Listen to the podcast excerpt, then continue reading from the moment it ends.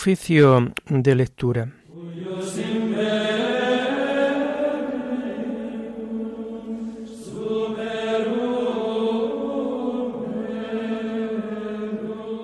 Comenzamos el oficio de lectura de este martes 2 de enero del año 2024, día en que la Iglesia celebra a los santos Basilio Magno y Gregorio Nacianceno, obispos y doctores de la Iglesia. Basilio nació en Cesarea de Capadocia el año 330 de una familia cristiana. Hombre de gran cultura y virtud, comenzó a llevar vida eremítica, pero el año 370 fue elevado a la sede episcopal de su ciudad natal. Combatió a los arrianos, Escribió excelentes obras y sobre todo reglas monásticas que rigen aún hoy en muchos monasterios del Oriente. Fue gran bienhechor de los pobres. Murió el día 1 de enero del año 379. Gregorio nació el mismo año que Basilio, junto a Naciancio, y se desplazó a diversos lugares por razones de estudio. Siguió a su amigo Basilio en la vida solitaria, pero fue luego ordenado presbítero y obispo. El año 381 fue elegido obispo de Constantinopla, pero debido a las divisiones existentes en aquella iglesia, se retiró a Nacianzo, donde murió el 25 de enero del año 389 o 390. Fue llamado el teólogo por la profundidad de su doctrina y el encanto de su elocuencia.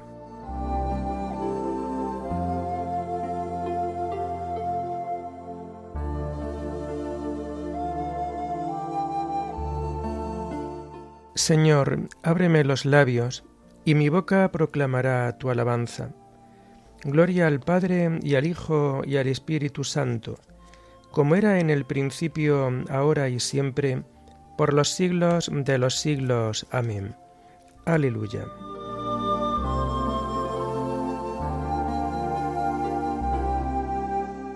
Venid, adoremos a Cristo, Pastor Supremo. Venid, adoremos a Cristo, Pastor Supremo. Aclama al Señor tierra entera, servid al Señor con alegría entrad en su presencia con vítores. Venid, adoremos a Cristo, Pastor Supremo. Sabed que el Señor es Dios, que Él nos hizo y somos suyos, su pueblo y ovejas de su rebaño. Venid, adoremos a Cristo, Pastor Supremo. Entrad por sus puertas con acción de gracias, por sus atrios con himnos, dándole gracias y bendiciendo su nombre Venid, adoremos a Cristo, Pastor Supremo.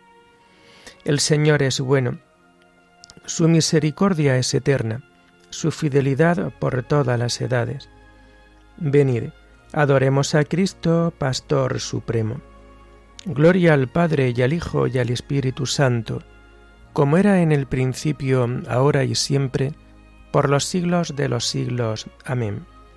Venid, Adoremos a Cristo, Pastor Supremo.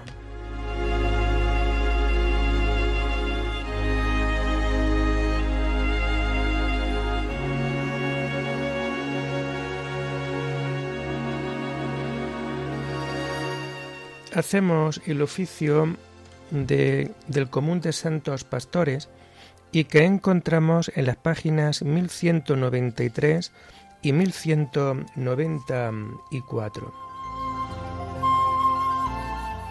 Puerta de Dios en el redil humano, fue Cristo el buen pastor que al mundo vino.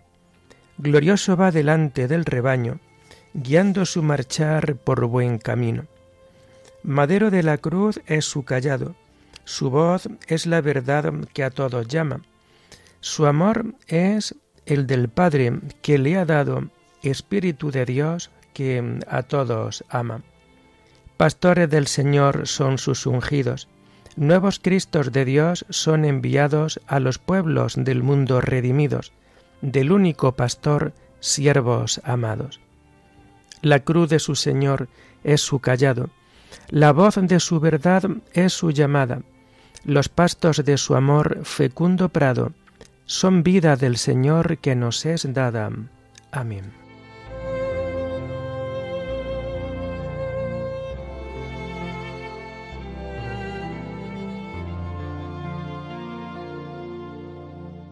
Tomamos los salmos del oficio de lectura del martes de la primera semana del Salterio y que vamos a encontrar a partir de la página 620. El Señor jurará justicia a los pobres. ¿Por qué te quedas lejos, Señor, y te escondes en el momento del aprieto? La soberbia del impío oprime al infeliz y lo enreda en las intrigas que ha tramado. El malvado se gloria de su ambición, el codicioso blasfema y desprecia al Señor. El malvado dice con insolencia, No hay Dios que me pida cuentas. La intriga vicia siempre su conducta, aleja de su mente tus juicios y desafía a sus rivales. Piensa, no vacilaré, nunca jamás seré desgraciado. Su boca está llena de maldiciones, de engaños y de fraudes. Su lengua encubre maldad y opresión. En el zaguán se sienta al acecho, para matar a escondidas al inocente. Sus ojos espían al pobre, acecha en su escondrijo como león en su guarida. Acecha al desgraciado para robarle, arrastrándolo a sus redes se agacha y se encoge y con violencia cae sobre el indefenso. Piensa, Dios lo olvida, se tapa la cara para no enterarse. Gloria al Padre y al Hijo y al Espíritu Santo, como era en el principio, ahora y siempre, por los siglos de los siglos. Amén. El Señor hará justicia a los pobres.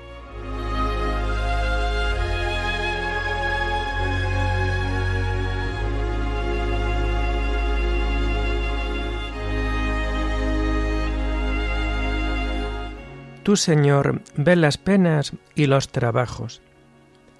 Levántate, Señor, extiende tu mano, no te olvides de los humildes. ¿Por qué ha de despreciar a Dios el malvado, pensando que no le pedirá cuentas?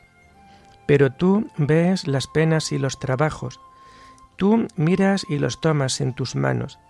A ti se encomienda el pobre, tú socorres al huérfano. Rómpele el brazo al malvado, pídele cuentas de su maldad y que desaparezca. El Señor reinará eternamente, y los gentiles desaparecerán de su tierra. Señor, tú escuchas los deseos de los humildes, les prestas oído y los animas. Tú defiendes al huérfano y al desvalido, que el hombre hecho de tierra no vuelva a sembrar su terror. Gloria al Padre y al Hijo y al Espíritu Santo, como era en el principio, ahora y siempre, por los siglos de los siglos. Amén. Tú, Señor, ves las penas y los trabajos.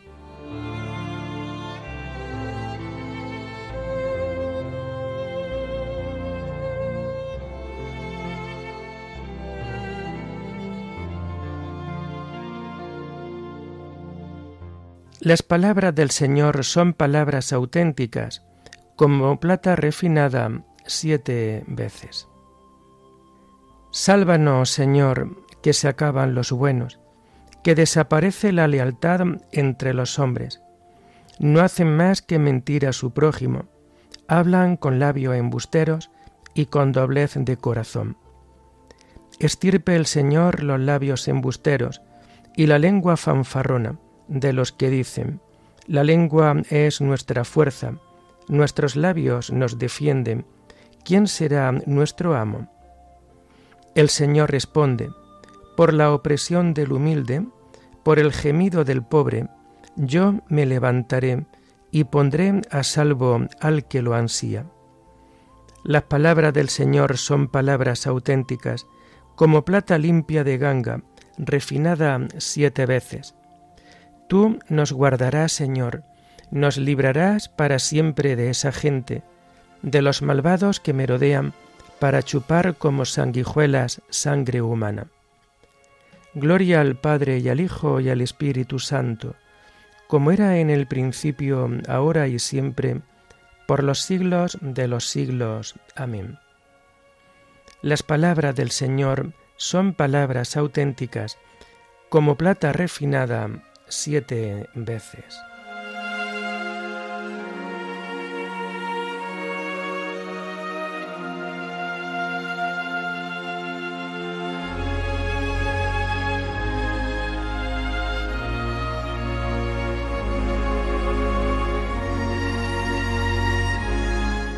Tomamos la primera lectura de este día 2 de enero y la vamos a encontrar en la página 431. Cantad al Señor, bendecid su nombre, proclamad día tras día su victoria. Está tomada la primera lectura de la carta del apóstol San Pablo a los colosenses. Vida nueva en Cristo. Hermanos, nadie tiene que dar juicio sobre lo que coméis o bebéis, ni en cuestión de fiestas, lunas nuevas o sábados. Eso era sombra de lo que tenía que venir. La realidad es Cristo. Que no vaya a descalificaros ninguno que se recrea en humildades y devociones a ángeles, que se enfrasca en sus visiones y se engríe tontamente con las ideas de su carne. Ese se desprende de la cabeza, que por las junturas y tendones da el cuerpo entero alimento y cohesión, haciéndolo crecer como Dios quiere. Si moristeis con Cristo a lo elemental del mundo, ¿por qué os sometéis a reglas como si aún vivierais sujetos al mundo?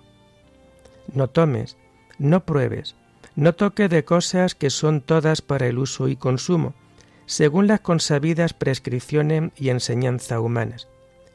Eso tiene fama de sabiduría por su voluntarias devociones, humildades y severidad con el cuerpo. Pero no tiene valor ninguno, sirve para cebar la carne. Ya que habéis resucitado con Cristo, buscad los bienes de allá arriba donde está Cristo, sentado a la derecha de Dios. Aspirad a lo bienes de arriba, no a los de la tierra, porque habéis muerto y vuestra vida está con Cristo escondida en Dios. Cuando aparezca Cristo, vida nuestra, entonces también vosotros apareceréis juntamente con Él en gloria.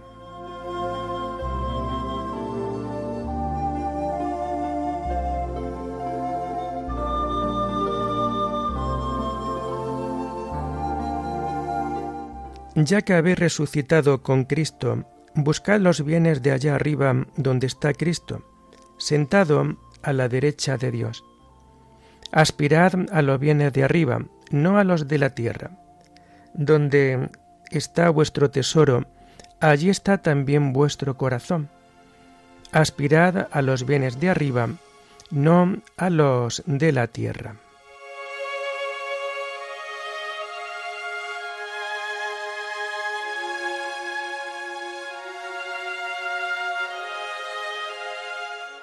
La segunda lectura la tomamos propia de este día 2 de enero y está tomada de los sermones de San Gregorio Nacianciano Obispo y la vamos a encontrar a partir de la página 1069.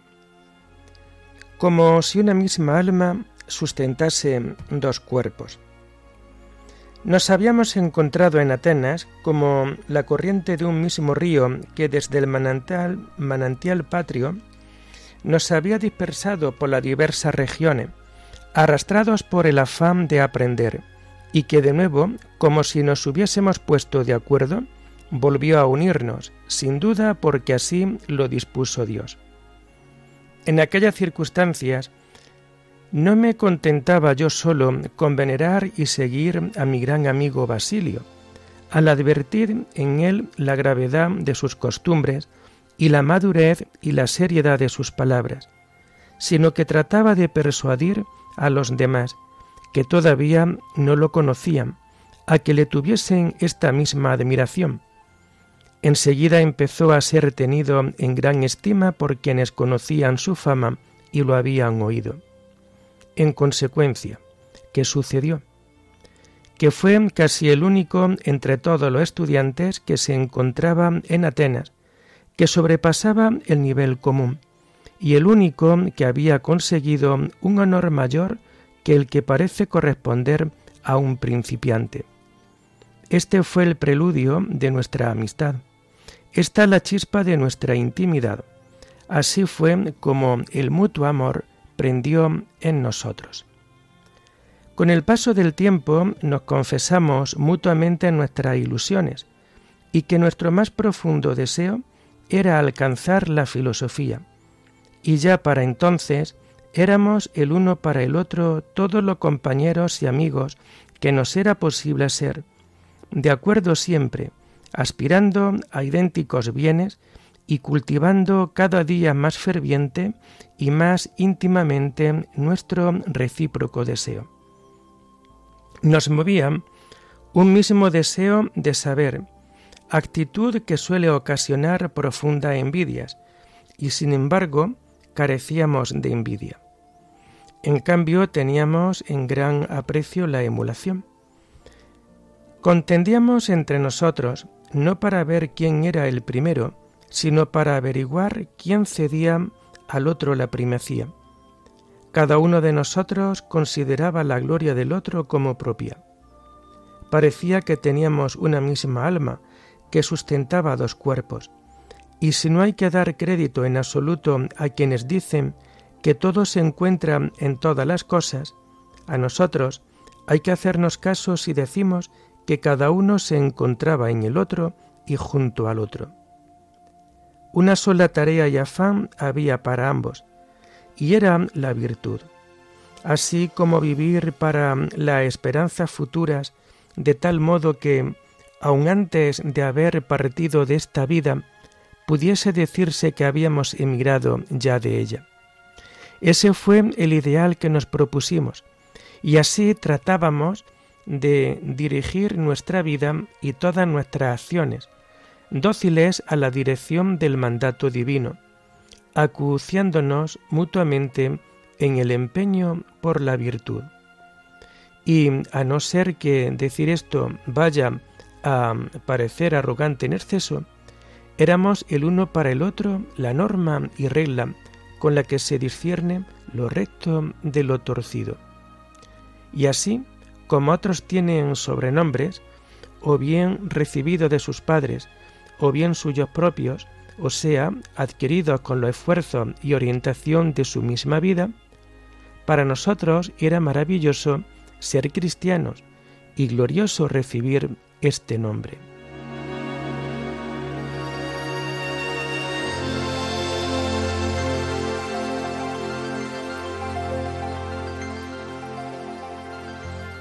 El Señor da sabiduría a los sabios y ciencia a los expertos.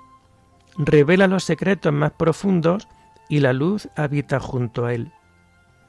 El mismo y único Espíritu obra todo esto, repartiendo a cada uno en particular como a él le parece. Revela los secretos más profundos y la luz habita junto a él.